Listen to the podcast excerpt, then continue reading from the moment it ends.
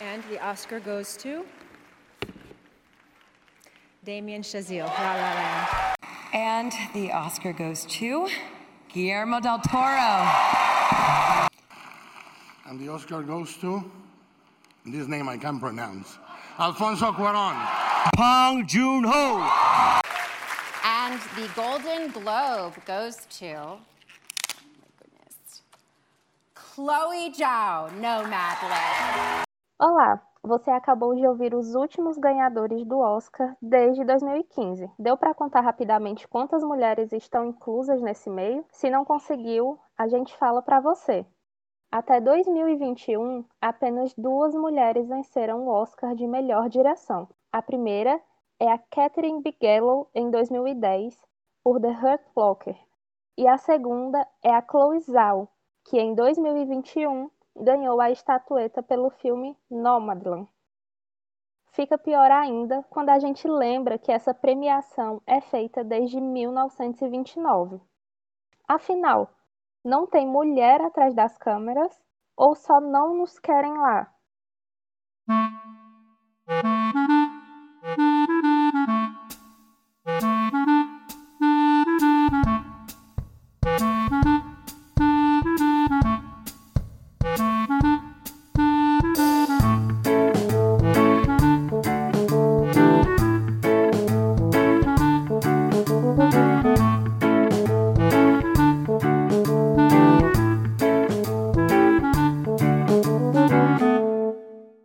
Poucos em cada associação, mas somos fortes. Isso para mim é interessante. Essa frase é da diretora de fotografia Victoria Panero, ao se referir à presença de mulheres nas associações e produções cinematográficas na América Latina. E convenhamos que não tem como discordar. Sendo bem sincera, a lista de diretoras e de produções cinematográficas femininas que conheço não chega nem perto de ser grande. É justamente para ampliar nossa bagagem e conhecer um pouco a contribuição das mulheres no cinema que resolvemos fazer esse episódio. Contudo, nós focamos em produções cearenses. E para nos ajudar, convidamos a Cheyane Alencar, que é produtora cultural, produtora da Fulô Filmes, diretora regional da Escola Internacional de Cinema em Cenas Juazeiro do Norte, cineasta com foco em filmes de terror, pesquisadora no grupo de estudos e pesquisas em direitos culturais da Unifor, membro consultivo da Comissão de Direitos Culturais da OAB Crato e autora dos livros Direito e Cinema Francês, Direito e Literatura Brasileira. Seja muito bem-vindo ao nosso podcast. Já gostaríamos de começar te perguntando quais são as contribuições das mulheres aqui para o cinema caririense. Oi meninas, que bom que vocês estão fazendo esse podcast. Eu fico muito feliz, certo? Em ser convidada por vocês é uma alegria, né? São mulheres que estão compondo aí, produzindo aqui na nossa região e é uma alegria muito grande estar sendo a convidada de vocês nesse encontro hoje. E sobre a pergunta, acredito que o cinema, o audiovisual, é um campo muito vasto. E quando a mulher, né, quando a gente começa a produzir, o nosso olhar é totalmente diferente do olhar é, do homem, né? Aquele, o diretor tem, tem um olhar totalmente diferente. Eu acredito que a sensibilidade, a forma como a mulher ela consegue intensificar ainda mais a, as histórias, o enredo, aquilo que ela está transformando. Então, a mulher ela tem muito a contribuir, vem contribuindo muito aqui na nossa região do Cariri, apesar de poucas mulheres ainda é, terem se revelado como produtoras né, aqui na nossa região.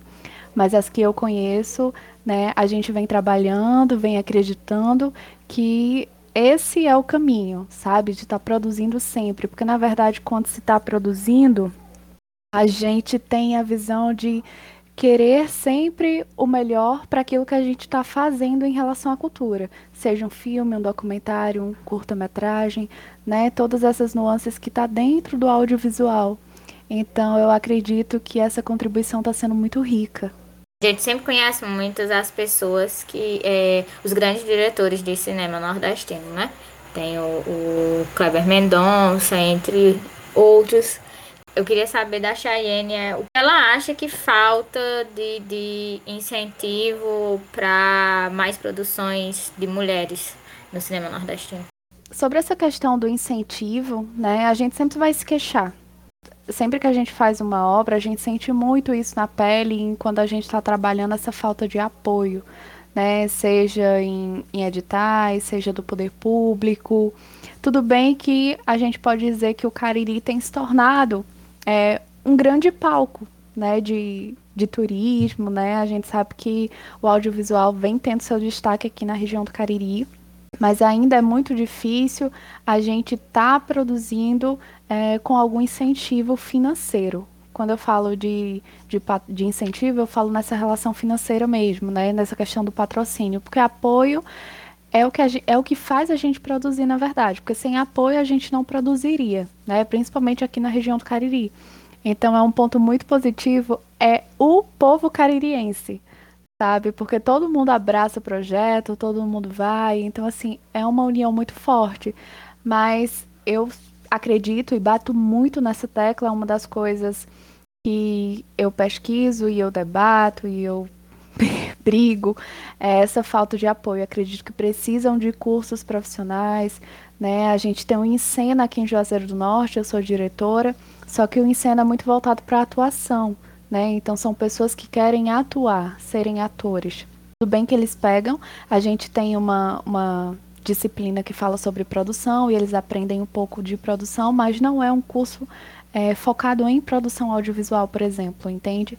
Então é necessário que isso seja é, visto mais com, com mais intensidade, que dê mais oportunidade para esses produtores aqui do Cariri. Então acho que está faltando isso, esse empurrãozinho, porque apesar da gente ter órgãos como o SESC, o CCBNB, que nos traz oportunidades, né, vez ou outra de oficinas, e a nossa sorte são essas oficinas, porque a gente consegue, né, aprender, trocar conhecimento, a gente consegue ir para outros lugares, mas sinto muito essa falta e essa essa como é que se diz esse distanciamento do poder público aqui na região do Cariri. E quando eu falo região do Cariri, é realmente a região inteira, porque eu já produzi em várias cidades e eu percebo que essa ausência desse apoio, ela é constante. Né? Então não é só aqui no Potengi, não é só no Crato, não é só no Juazeiro, não é só,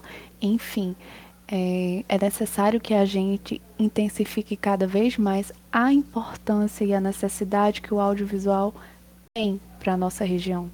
Shane falando, a gente fica até triste, né, de ver quanto as instituições nacionais de cinema, né, como a própria Ancine ou a própria Lei Blanc, né, que dá esse apoio, né, financeiro para as muitas produções, elas estão sendo bastante sucateadas e o quanto isso vai diminuir ou já está diminuindo né, a produção de, de filmes, principalmente nessa parte mais regional, né, porque alguns filmes nacionais a gente ainda consegue ter, mas esses regionais e até estaduais, produções mais locais, acabam sendo muito mais prejudicadas. E aí você fala isso e eu me lembro justamente dessa questão de que a gente precisa né, produzir o tempo inteiro e sem planos. Por exemplo, eu não posso fazer um filme daqui a dois meses contando que eu vou ter um apoio.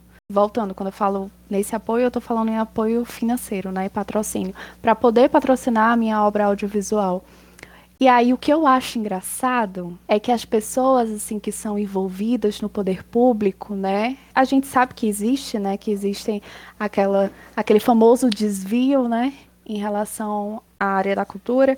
E eu me lembro muito forte de uma, de uma pessoa conhecida minha, e ela falou a seguinte frase: ela, ah, mas no período que a gente está vivendo, que a gente está tão necessitado da saúde, né, que a gente está precisando tanto, por que dar dinheiro para a cultura?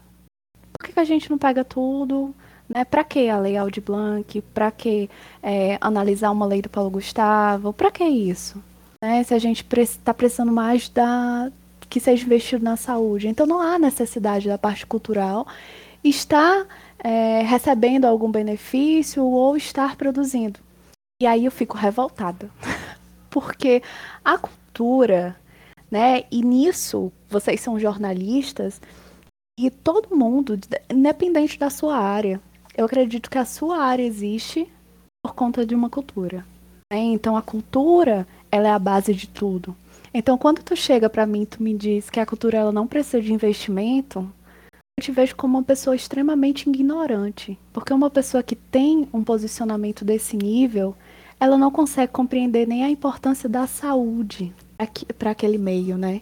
E aí hoje eu tive amigos que agora na pandemia a gente fazia cotinha né? Porque eu sou formada em direito, eu, eu, trabalho, mas eu tenho muitos amigos que só vivem única e exclusivamente da produção cultural. Estão parados. Teve muita gente que recebeu auxílio, mas teve muita gente que não conseguiu. E aí eu lembro a gente fazendo campanha, doando alimentos, né? A galera do circo. Então, assim, a cultura ela não pode ser o último setor a ser visto, ela não pode nunca. Porque se não fosse a cultura, vocês estariam enlouquecidos dentro de suas casas. A gente já viu várias, várias discussões de como a cultura, como a música, como o cinema, né, estão transformando as vidas das pessoas nesse período de pandemia. Porque tu não sai de casa, tu não pode sair. Eu falo das pessoas conscientes, porque a gente sabe que tem uma galera meio louca. Mas falo das pessoas conscientes que não podem sair, que estão em casa e que estão conseguindo né, passar por esse momento difícil, porque estão com seus familiares, estão tendo esse acesso à cultura, porque a cultura está dentro da sua casa. Então eu fico muito revoltada quando eu escuto um discurso desse. E desculpa, meninas, foi mais um desabafo. Não pode desabafar à vontade, aqui é o, o momento. Lá no início, nós citamos alguns ganhadores do Oscar de melhor edição nos últimos anos. E a gente escolheu falar sobre o Oscar porque é algo bastante conhecido, é uma premiação bastante conhecida e de muita relevância para o audiovisual mundialmente. Né? Para quem não sabe, um diretor ou diretora são fundamentais para que uma obra cinematográfica saia do papel e se torne realidade. Né? Então, é o diretor que realiza desde a formação da equipe técnica da obra até a própria direção dos atores nas cenas. Segundo a Agência Nacional de Cinema, a Ancine, as mulheres ocupam 45% dos cargos, no geral, de produção audiovisual, mas elas recebem cerca de 13% menos do que os homens que também ocupam esses mesmos cargos. Um dado bem interessante que diz que dos 10 filmes mais vistos em 2016, somente dois tinham mulheres à frente da direção, ou seja, ocupando os 42% dos cargos, mas não na direção. Esses números não mudaram muito até, o, até 2018. Saiu o último levantamento que mostrou que somente 20% das produções nacionais são feitas desde 2016 a 2018 foram dirigidas e produzidas por mulheres, sendo que a maioria são filmes documentais, ou seja, aqueles que têm bem, bem menos recurso do que outros gêneros. E a partir desses dados, eu queria te perguntar se você consegue observar essa realidade aqui no cenário regional é notório, né? Infelizmente, né, vocês trazem um, os dados aí que deixa a gente um pouco um pouco assustada, né? Porque enquanto mulher, eu queria muito mais representatividade no cinema, né, no audiovisual. Mas estamos aí lutando por esse espaço, né? Aqui no Cariri é, existem poucas, na verdade eu só conheço duas, né, que é a Nível Shoa e a Adriana Botelho que a gente já conversou também em, bastidores e outros encontros, falando sobre cinema, né, discutindo sobre, sobre produção audiovisual aqui no Cariri. Então eu conheço apenas elas, né, do, do meu conhecimento, somos nós três mulheres que produz. A Nível Show ela é muito conhecida pelas fotografias dela, né? A Adriana Botelho ela está produzindo agora. Eu não sei se é um curto ou se é um longa-metragem que ela está fazendo eu não, não me recordo. Mas também é uma produção que está sendo feita. Né? E a gente percebe que existem mulheres que estão produzindo no Cariri, mas que a gente precisa ainda desse espaço né, com mais solidez. Acho que são inspirações, né? Porque quando você vê uma mulher produzindo na sua região, você se sente, poxa, eu sou capaz de produzir uma um filme, eu sou capaz de produzir um documentário, eu vou fazer alguma coisa legal sobre a minha família, eu vou criar uma história, né? Isso vai deixando a gente assim muito entusiasmada. Eu, por exemplo, eu recebo mensagens o tempo inteiro nas minhas redes sociais de pessoas perguntando como faz para participar dos meus filmes, perguntando se eu estou precisando de alguém para estar tá na produção. E o que eu acho mais engraçado é que as pessoas chegam assim: olha, se você precisar de alguém para servir o café, eu vou. E eu, meu Deus, nem café a gente tem. tem dia que nem café tem. E isso é muito engraçado. Mas assim, você percebe o carinho das pessoas, entendeu? Que são envolvidas. Então, assim, é uma delícia produzir aqui na região do Cariri. Né? Eu fico muito, muito lisonjeada em ser uma dessas mulheres fortes, persistentes, que lutam pela cultura e por essa igualdade no audiovisual, que a gente sabe que é necessária.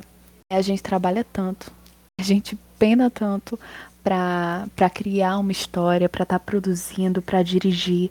Então, não é fácil, não é fácil se produzir um filme, principalmente se você passeia por gêneros que não são tão comuns. E aí, quando eu falo não são tão comuns, eu me recordo de, daquela coisa, né? As pessoas do sul, né, São Paulo, de outras regiões, elas estão muito focadas, é, sempre que falam do Nordeste, já imagina que é uma produção de comédia, né? Que é uma produção de humor. Não que isso seja ruim, porque o humor cearense, meu Deus do céu, é único. Mas esquecem, de certa forma, que a gente produz outras coisas. Eu, por exemplo, fiquei muito conhecida aqui na região por fazer terror. E é isso.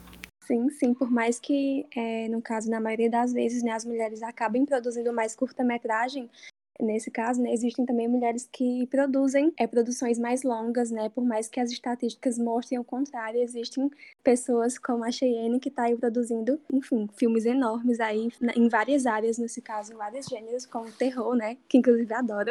e é muito, muito, assim, muito interessante para nossa região mesmo, assim. Por mais que tenham poucas pessoas que produzem, mulheres que produzem é, nesse gênero e com essa duração, já é, digamos que uma vitória, assim, muito grande para a região, sim. Inclusive, gostaria de citar também a Yasmin Gomes, né, que é uma, uma cineasta e atriz que surgiu durante as nossas pesquisas, né, e que a gente teve conhecimento que ela ganhou um, o troféu Mucuribe, né, de melhor curta no Cine Ceará com a, o curta-metragem Não Te Amo Mais. E aí também, é, nesse sentido, também é uma vitória para a gente aqui do Cariri ela é de Campos Sales, se eu não me engano. Se eu não me engano, acho que é essa a cidade, sim.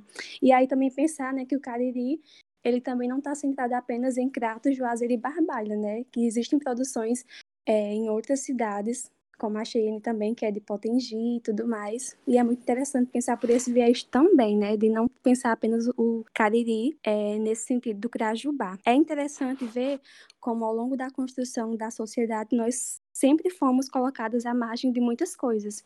Não é diferente no cinema, né? Como a gente vem já conversando aqui no, nesse episódio. As mulheres contribuíram muito para o desenvolvimento da famosa sétima arte nacionalmente, ainda que seus nomes não sejam tão divulgados ou conhecidos, infelizmente. Aqui no Brasil, por exemplo, a paulistana Jacira Martins Silveira foi a primeira mulher a dirigir um longa no país com o filme O Mistério do Dominó Preto, que foi feito em 1931. E aí a gente também tem a Adélia Sampaio, que em 1984 foi a primeira mulher negra a dirigir um longa-metragem no país, que se chama Amor Maldito. E aí a gente também tem a Helena Solberg, que foi a única mulher nos anos 1960, eu fiquei besta com isso, a dirigir filmes no cinema novo né, que inclusive é uma das épocas mais queridas do cinema aí, nacionalmente pelos cinéfilos da vida. E aí, pegando esse gancho, né, depois de falar um pouquinho sobre essas mulheres, a gente queria saber quais são as suas inspirações, né, que te levaram a seguir nessa área do audiovisual e da produção. Eita, senta que lá vem história. gente, antes de responder a pergunta, queria dizer para Yasmin e se aproxime, vamos botar um pouco de sangue nesse filme aí do Não Te Amo Mais. Brin brincadeira, mas, gente, eu produzo há muito tempo. Eu comecei com 9 anos de idade, foi meu primeiro roteiro, eu tinha 9 anos. O engraçado das minhas histórias é porque eu, a maioria delas eu sonho, né? Eu tenho um sonho, aí eu acordo e, eita, dá uma história legal, vou escrever. E aí eu começo a, a escrever sobre essa, essa história. Na infância eu tinha muito medo de terror, né? Tem um trauma aí na minha vida com o boneco assassino. Inclusive hoje a gente tem uma relação ótima. Inclusive ele mora aqui em casa, eu tenho ele. então é tudo muito, muito ótimo. A gente se dá super bem. Mas eu comecei a gostar muito de terror, eu comecei a ler muito sobre, né? Principalmente teve uma vibe que eu tava muito do ligada com os temas com exorcismo, né? Com essa coisa mais do, do espiritismo. E aí eu acho que quando você gosta do terror, né, você começa a passear pelas todas as áreas, seja o serial killer, seja essa, essa parte do, do exorcismo, seja a parte do psicopata, né? E aí você começa a caminhar e quem gosta mesmo vai ficando fascinada. E uma das coisas mais engraçadas que eu acho é que todo mundo olha para mim, você escreve terror, mas você tem uma cara de gente tão boazinha. E isso é ótimo, porque as pessoas imaginam que eu sou assim, eu vou surgir com uma capa preta, as unhas do Zé do Caixão, né? E todo aquela, aquele misticismo que a pessoa cria em relação ao cineasta de filme de terror. Eu adoro isso, porque de repente aparece eu com um vestido longo cheio de flor. É, é maravilhoso. Ninguém entende nada. E eu gosto muito de tá produzindo. Então, eu comecei com um grupo de teatro na minha cidade, eu sou de Potengi. Eu tinha 9 anos e aí, um pouquinho mais tarde, eu acredito já nos 12 mais ou menos, eu criei o Flor da Catingueira. Era uma companhia de teatro. Então, todas as peças que a gente apresentava na companhia de teatro eram da minha autoria. Eu escrevia as peças, reunia a galera, a galera ensaiava e apresentava. Né? Então sempre foi dessa forma. Nunca pegamos nenhuma peça de, de outros autores. Porque a gente queria mesmo fazer uma assim, aquela coisa de você querer produzir livremente, para as pessoas verem aquilo pela primeira vez e já, poxa, aquela personagem não me sai da cabeça. Então, aquilo era muito legal. E aí, em 2014, eu comecei a querer gravar filmes. Então, eu comecei a estudar sobre a sétima arte, a estudar sobre cinema, como dirigir. Não, não conhecia ninguém na área do cinema. Então, eu tive que aprender tudo muito sozinha. Eu vim conhecer um teatro na minha vida quando eu tinha 17 anos. Então, foi muito tarde. Eu já tinha, inclusive, feito um filme. E aí a gente fez o, Alone, o início, que foi o primeiro longa. Antes desse longa, eu já tinha feito alguns curtas né, anteriormente. E aí surgiu a ideia de fazer um longa-metragem, e eu queria muito que fosse de terror, e a gente gravou no hospital abandonado daqui de Potengi. Então o filme foi todo gravado lá, e era muito, muito interessante, porque assim, nós não tivemos apoio nenhum, e eu comecei fazendo fichinha nas bodegas, sabe? Você, ei, tu, tu me vende isso aqui, depois eu te pago. E eu pensando, meu Deus, minha família vai ficar endividada, porque eu não trabalho, como é que eu vou pagar? E assim eu fazia, né? E o pessoal me vendia as coisas, eu precisava de corrente, de cadeado para botar no filme, gasolina, porque tem uma cena que, que tem um incêndio. E aí eu queria fazer tudo isso, né? E as pessoas, não, tranquilo, Chay, passa aqui, pega e tal, não sei o quê. E quando e as pessoas, a atriz mais nova do meu filme, ela tinha 4 anos de idade na época, né? E a mãe dela ficava na porta, esperando a gravação terminar para ela poder ir embora. Então era, era muito especial né, aquela união. Até hoje é muito especial essa união que, que a gente cria com os atores e com a produção e com os familiares, porque os familiares eles compreendem que aquilo não é uma diversão, que aquilo é um trabalho, que aquilo está sendo. As pessoas estão, sabe, doando seu tempo, doando a sua cri criatividade para fazer um trabalho bom de qualidade. Então, os familiares eles eles compreendem isso e eles ficavam esperando as pessoas a gravação terminar para poder levar o pessoal para casa. E isso era muito interessante. Aí depois desse filme eu comecei a produzir, a produzir, vim, vim fazendo outros filmes, outros curtas. Na faculdade de direito eu também enverdei por essa linha, então todo o trabalho que eu ia fazer, né, eu perguntava para o professor, eu tenho liberdade de criação? E ele ficava meio que, como assim, né? Porque o direito é um curso muito técnico, né? É um curso muito dogmático, você estuda muito sobre leis. Então, é um curso bem, bem meio, meio restrito, assim, para algumas coisas. Mas aí a gente conseguiu moldar, né? Então, eu comecei a produzir documentários jurídicos dentro do meu curso de direito. E pouco tempo tinha uma professora que ela já passava isso como atividade, entendeu? Atividade de campo para os alunos produzirem documentários fora da sala de aula. Então eu vejo isso como um grande, uma grande conquista. Depois eu fui organizadora do primeiro SIDAC, que foi o primeiro congresso interdisciplinar de Direito, Arte e Cultura do Cariri. Nunca houve um congresso desse porte para discutir direito e cultura, para discutir direito e arte. É, e eu trouxe Jean-Claude Bernardet, que é um grande crítico do cinema brasileiro, né? Um ator fantástico. Professor Humberto Cunha, um grande né, escritor dos direitos culturais. Então, assim, as portas foram se abrindo dentro do, do campo de produção do audiovisual. Então, eu sou muito grata hoje a, ao meu campo dessa linha jurídica, também por conta do audiovisual, que me deu tudo isso. Então, hoje eu consigo linkar essas duas áreas por conta dessas produções. E aí, depois que eu comecei, nunca mais parei. E tô aí já enlouquecendo na pandemia, porque eu queria estar produzindo um filme e não tô podendo. E assim, a gente vai unindo a força de um, o talento do outro, a criatividade do outro, e a gente vai produzindo. Acho que o importante é estar disseminando a cultura do nosso Cariri. E aí eu queria saber das meninas também, né? Quais são as inspirações delas? Qual filme que você assistiu, assim, e viu que era dirigido é, por uma mulher e ficou, meu Deus, amei esse filme, amei tudo isso. Eu queria falar sobre A Democracia em Vertigem, da Petra Costa, que foi indicada ao Oscar como melhor documentário. É, confesso que não a conhecia antes do lançamento dos nomes que foram indicados, mas fiquei super feliz por ter uma brasileira mostrando o Brasil ao mundo. Dizer que aqui não é somente o país do carnaval e do futebol. Aqui tem produções, tem cinema, tem arte, cultura, enfim. E eu queria saber se ela é uma inspiração para ti.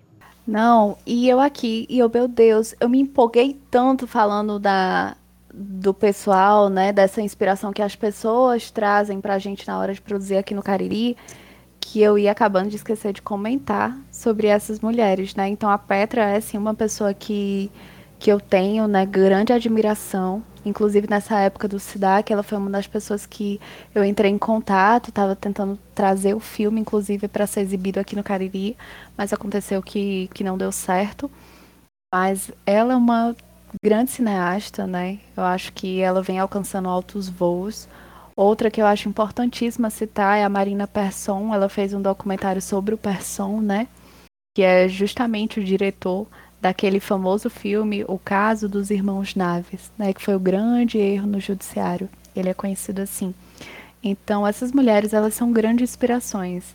Né? Eu acho que quando você para assim para assistir um filme e que você vê que a direção é de uma mulher isso, enquanto, enquanto mulher, eu, eu falo nesse lugar de fala, enquanto mulher, é uma grande inspiração, porque a gente vê né, a possibilidade de ir mais além, de produzir com mais qualidade sempre. Né? E esses e filmes desse, desse tipo também, alguns nem têm tanto apoio financeiro como a gente imagina, por exemplo, né? Porque às vezes você vê um filme assim tendo tanta repercussão, você imagina que foram muito, muitos patrocinadores envolvidos e tal. E às vezes, quando você vai pesquisar mais a fundo, às vezes nem teve tanto apoio quanto o esperado.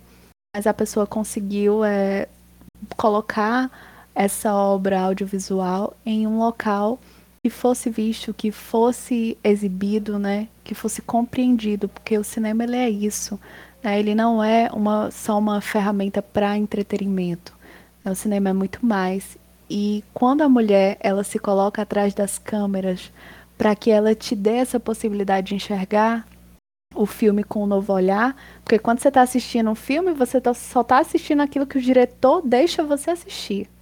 Né? Então, quando a mulher está atrás da câmera e ela te dá essa possibilidade, você percebe a intensidade e a entrega daquela obra.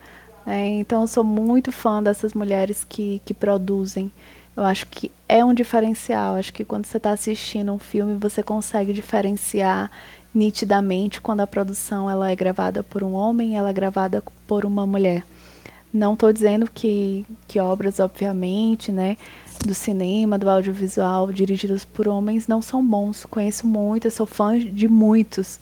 Mas eu acho que quando a mulher ela se coloca nesse lugar, além da inspiração que ela nos traz, ela traz essa, essa intensidade, né? Da obra. A gente falou no começo sobre incentivo e depois falou sobre esse cinema nordestino. E aí a nossa, o nosso primeiro programa né, dessa temporada foi sobre mulheres nordestinas. e representações né, dessas mulheres. E aí eu queria saber de, de, de ti se tu acha que se tivessem mais mulheres produzindo, mais mulheres ganhando destaque, é, certas representações é, da mulher nordestina, elas poderiam ser diferentes. Existe uma visão que já foi fomentada por causa que homens estão, estão mais no comando e são mais vistos do que produções de mulheres e, e para mulheres. É interessante isso que, que você falou, né, sobre a questão da mulher e tal no cinema, e eu me lembro agora é, saindo um pouco de trás das câmeras e indo para frente das câmeras, né, em como alguns filmes a gente vê a presença da mulher, agora isso está mudando. Eu percebo esse avanço no audiovisual, né, na sétima arte.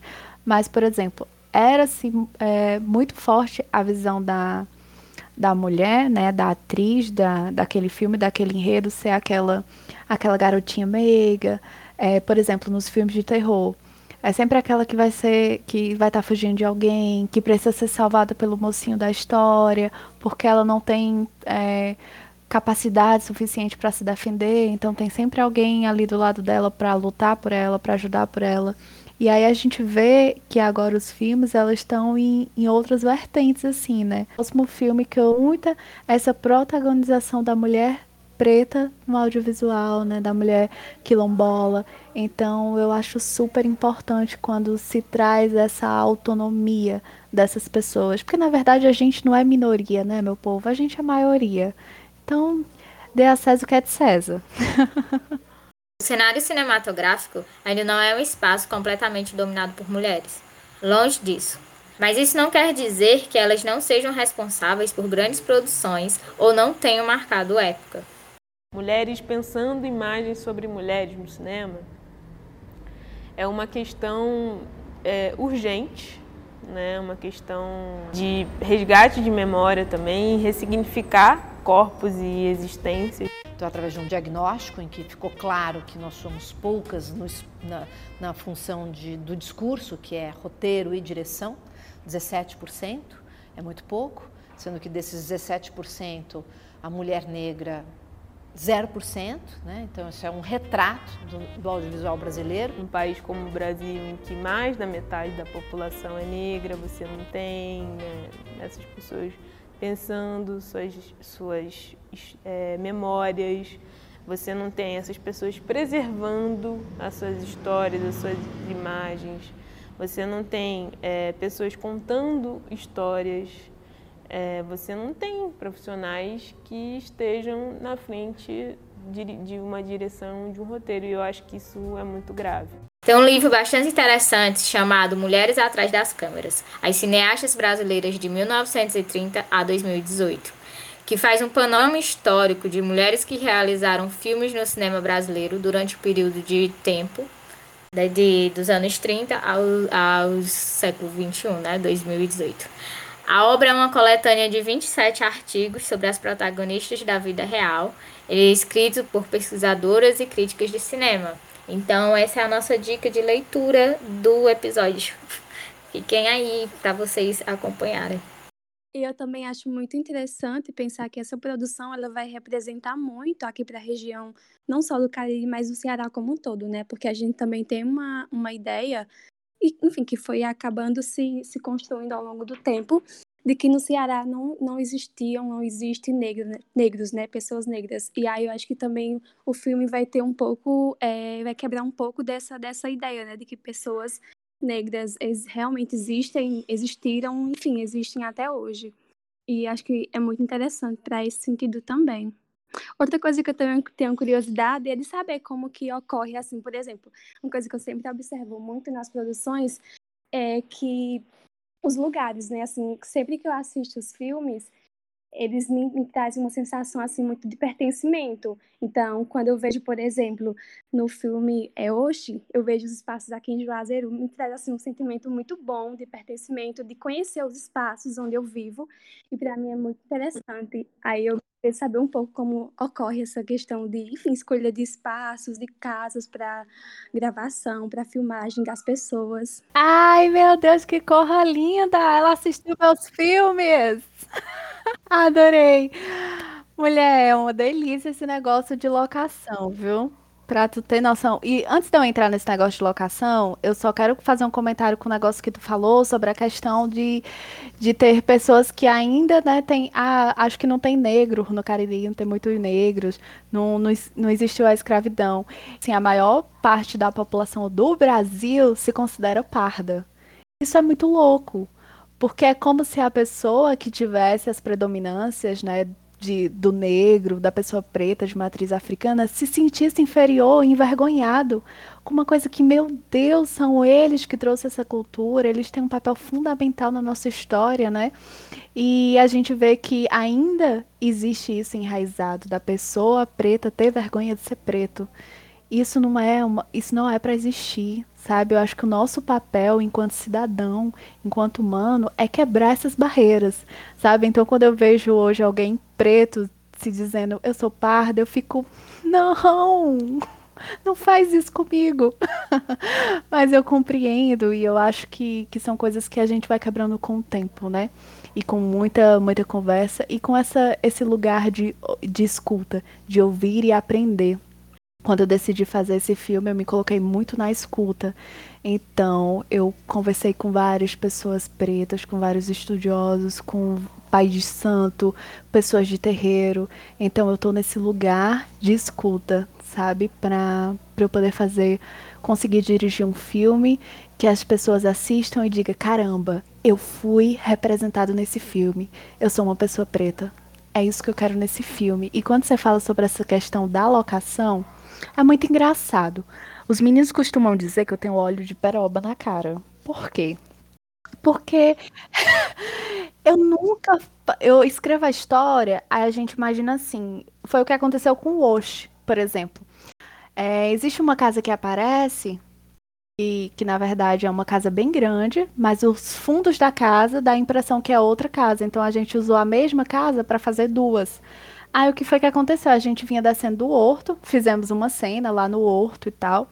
E a gente vinha descendo de carro. Eu precisava de uma casa para gravar, porque quando a gente está gravando, a gente tem um cronograma para seguir. Então, por exemplo, é, se eu só tenho sábado e domingo para gravar, eu preciso terminar aquilo sábado e domingo. Não importa se eu vou sair três horas da manhã do set, mas eu preciso terminar. Por, e a gente é muito compromissado com isso, né? Com o cronograma. A gente fica sem almoçar, enfim, é uma loucura, produção independente.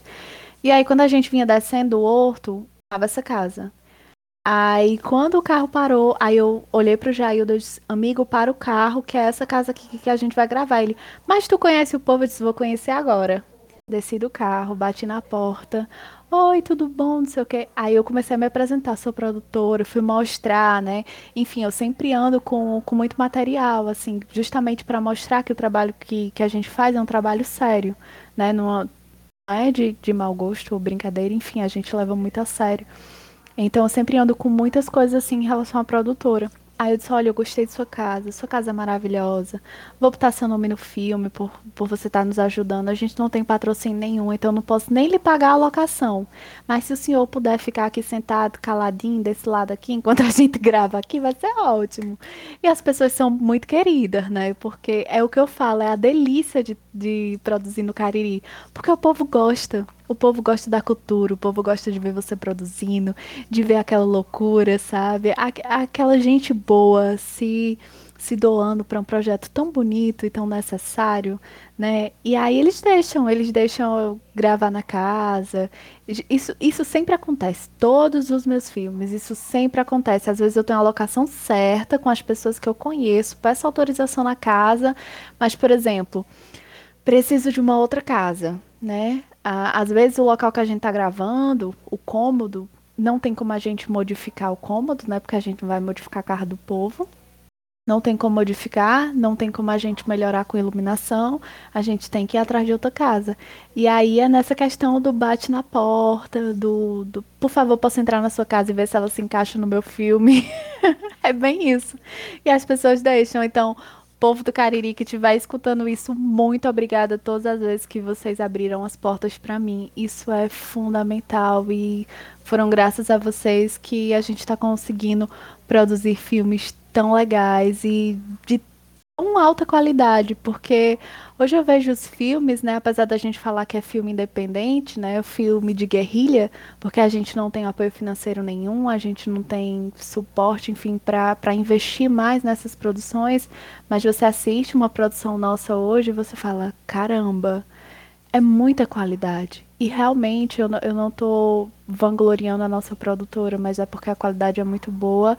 Eu tenho uma equipe que se garante, que é o, o João, o Jaildo, o Alisson e tantas outras pessoas que estão envolvidas, como a Penha Ribeiro, como figurinista, com a Cleice, com maquiagem, com o Wagner, que também ajuda na produção. Então, assim, são muitas pessoas que se envolvem e que fazem aquilo acontecer. E isso é a delícia, porque você tem, se torna uma família, né? Além de, de amigos, são colegas de trabalho, estão na mesma sintonia. Então, essa é a delícia de produzir. Então, se eu chegar na sua casa, me receba.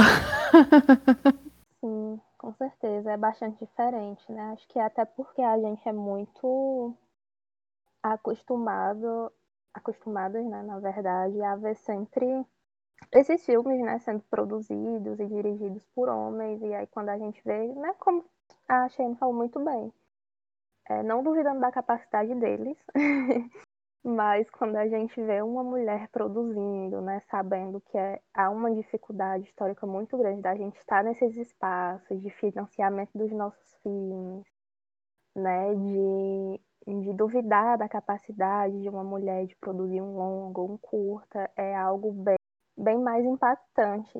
E aí eu lembro muito da, da, de uma diretora chamada Laís Bodansky, né, que ela fez, ela dirigiu o filme Bicho de Sete Cabeças, que eu acho incrível, eu amo esse filme, lindo, maravilhoso, perfeito.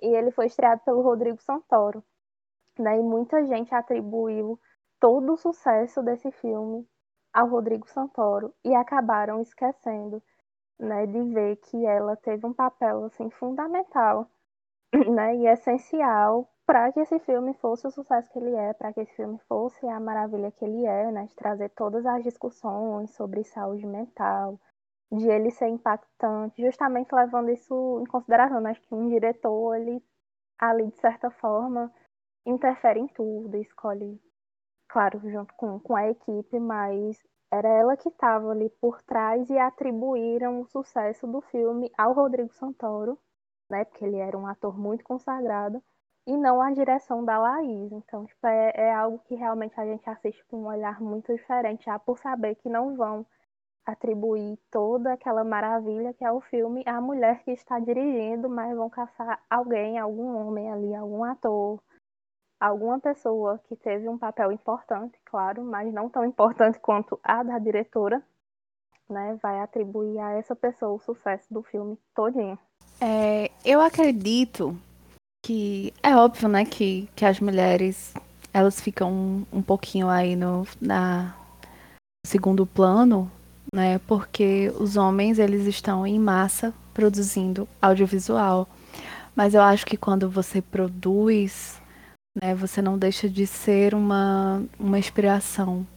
E essa questão de você estar, tá, a mulher está produzindo, eu acredito que uma das soluções é a gente investir muito em mecanismo de divulgação. Né? Então, por exemplo, as, hoje eu divulgo meus filmes muito na TV local, muito nas rádios locais, em blogs de notícias, né, jornais de notícias, mas é, eu percebo que às vezes a notícia ela não consegue circular ou chegar a todos.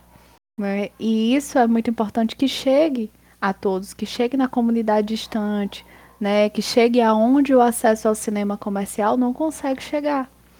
Então, eu acredito que uma das, das formas é essa questão desse apoio, sabe? Desse, desse apoio da cultura mesmo do Cariri da gente se apoiar enquanto artista, da gente é, disseminar ainda mais a divulgação dos trabalhos. Então, sempre que alguém está produzindo e que me manda algum trabalho, alguma coisa para eu divulgar, eu sempre estou divulgando, né? Porque eu acredito que é a nossa função, é o nosso dever. A gente está dando esses espaços. Então, hoje o meu Instagram, por exemplo, ele se tornou um Instagram comercial. É um Instagram em que eu divulgo a, as entrevistas que eu participo, que eu divulgo os meus filmes, teste para elenco, teste para produção, que eu divulgo notícias, né, em relação aos direitos culturais, que é que eu venho pesquisando bastante. Então, eu acredito que a gente precisa cada vez mais buscar essas ferramentas para ter um alcance maior. Mas eu percebo, imagina, por exemplo, o que vocês estão fazendo agora, né? O podcast. Um dedo de prosa. Imagina se um dedo de prosa se torna um quadro na TV local. O quanto isso seria importante, né, para a gente disseminar. É, são quatro mulheres que comandam um programa né, que traz essa visibilidade da cultura caririense. Então, o que vocês estão fazendo é história. Né? É, começaram, tá com um ano. Eu espero que se propague esse, esse podcast de vocês. Eu acho extremamente necessário para nossa classe, nossa classe artística.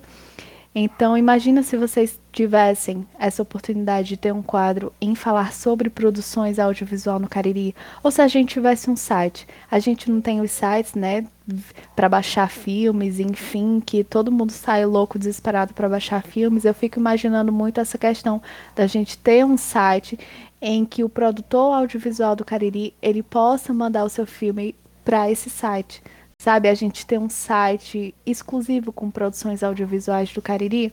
E aí, com todos os produtores, com todos os cineastas e diretores e diretoras, não falo só as mulheres, mas também os homens também, porque eu acho que é importante esse conhecimento, né? O audiovisual ele está muito presente aqui na região do Cariri. E infelizmente pouquíssimas pessoas o conhecem eu fico aqui pensando, né, que já é muito difícil é, nos colocar enquanto produtoras nacionalmente, né? E eu nem consigo imaginar como é ser uma mulher nordestina adentrando esse espaço. Eu queria saber como você lida com aqueles comentários que vêm como dúvida. Você até citou, né, que algumas pessoas ficam surpresas quando descobrem que tu trabalha com filme de terror. Mas como você lida com esses comentários sem noção? Hoje não existe mais, sabe? Assim, eu não eu não escutei é, ultimamente eu não tenho mais escutado, mas logo quando eu comecei, logo depois que eu lancei o Alone, né? Então assim, o Alone ele meio que me lançou pro mundo assim do audiovisual. Eu produzi com a galera todinha aqui do Potengi, do Flor da Catingueira, com o Wilson, com a Dandinha, enfim, com a galera. E quando eu produzi esse filme, é, as pessoas se impressionavam né? E se impressionavam até depois de conhecer, assim, vocês estão me ouvindo. Vocês estão me ouvindo. O povo diz que eu tenho uma voz suave. Tomara. Mas quando me vêm, né, que olham assim, nossa, você que faz filme de terror, como assim? Então, vem muito aquele estereotipo, né? Acho que a pessoa é, cria o cineasta do horror como se fosse todo mundo igual ao Zé do Caixão, né? Que ele tinha uma característica muito muito centrada, muito objetiva dele mesmo. E na verdade, por exemplo, não é o não é o meu estilo me vestir igual o Zé do Caixão, né? e aí era engraçado. Eu lembro que eu cheguei em uma determinada rádio para dar uma entrevista uma vez. O cara falou assim: Nossa, mas você faz filme de terror, uma mulher tão bonita fazendo filme de terror assim. E aí eu fiquei, mas como assim? E eu me to... foi, foi assim tão foi tão de, despercebido assim o comentário dele que depois eu, eu parei assim, eu, caramba, será que ele tá duvidando que eu faço filme de terror? Aí eu brinquei, né? Eu disse, se você me dá um papel e uma caneta, eu posso escrever como eu te mataria agora. Foi incrível a nossa conversa de hoje. Para mim, assim, foi realmente brilhante. Eu espero muito que o seu trabalho possa ser é, reconhecido e mais conhecido por mais pessoas aqui no Cariri, né? Que realmente possa ser aí lançado ao mundo mais e mais e mais. E, enfim, estou imensamente feliz pela essa conversa, assim, foi incrível. Acompanho muito seu trabalho, acho realmente incrível. Inclusive o João, ele, a gente já teve aula juntos, inclusive acho que a, a, a Bruna vai lembrar, né, dele. A gente já fomos colegas de, de turma, né, assim, no início do semestre, então a gente também conhece ele, sabe do trabalho dele também na Fulô. E para mim é brilhante, eu também sei que vocês é, enfim, trabalho com todo tipo de audiovisual, eu sei sobre a questão do vídeo é, da Kaelda, que para mim também amo, amo, amo demais. Então, enfim, admiro muito o trabalho de vocês. E é isso, um beijo enorme. Gente, obrigada. Obrigada, Ravena. Obrigada, Ana Carolina, Bruna, Roberta. Gente, isso que vocês estão fazendo é genial, é fantástico. Eu espero que vocês consigam continuar com o projeto do podcast. Tá? Um dedo de prosa. Eu adorei esse dedo de prosa. Eu queria passar o resto da noite inteira aqui conversando com vocês sobre tantos outros assuntos. A Flow produz é, longa-metragem, média-metragem, curta-metragem, documentário, videoclipe. A gente sempre está produzindo no audiovisual. E isso é o legal, né, de você estar tá se moldando aí a essas áreas do audiovisual e sempre produzindo aqui no Cariri. Então, queria deixar minha gratidão mais uma vez à Bruna que entrou em contato comigo. E quando vocês precisarem, quando quiser, mais um dedo, dois dedos de prosa, pode me procurar que eu tô aqui. Um beijo bem grande. Vamos terminando o nosso episódio e até o próximo.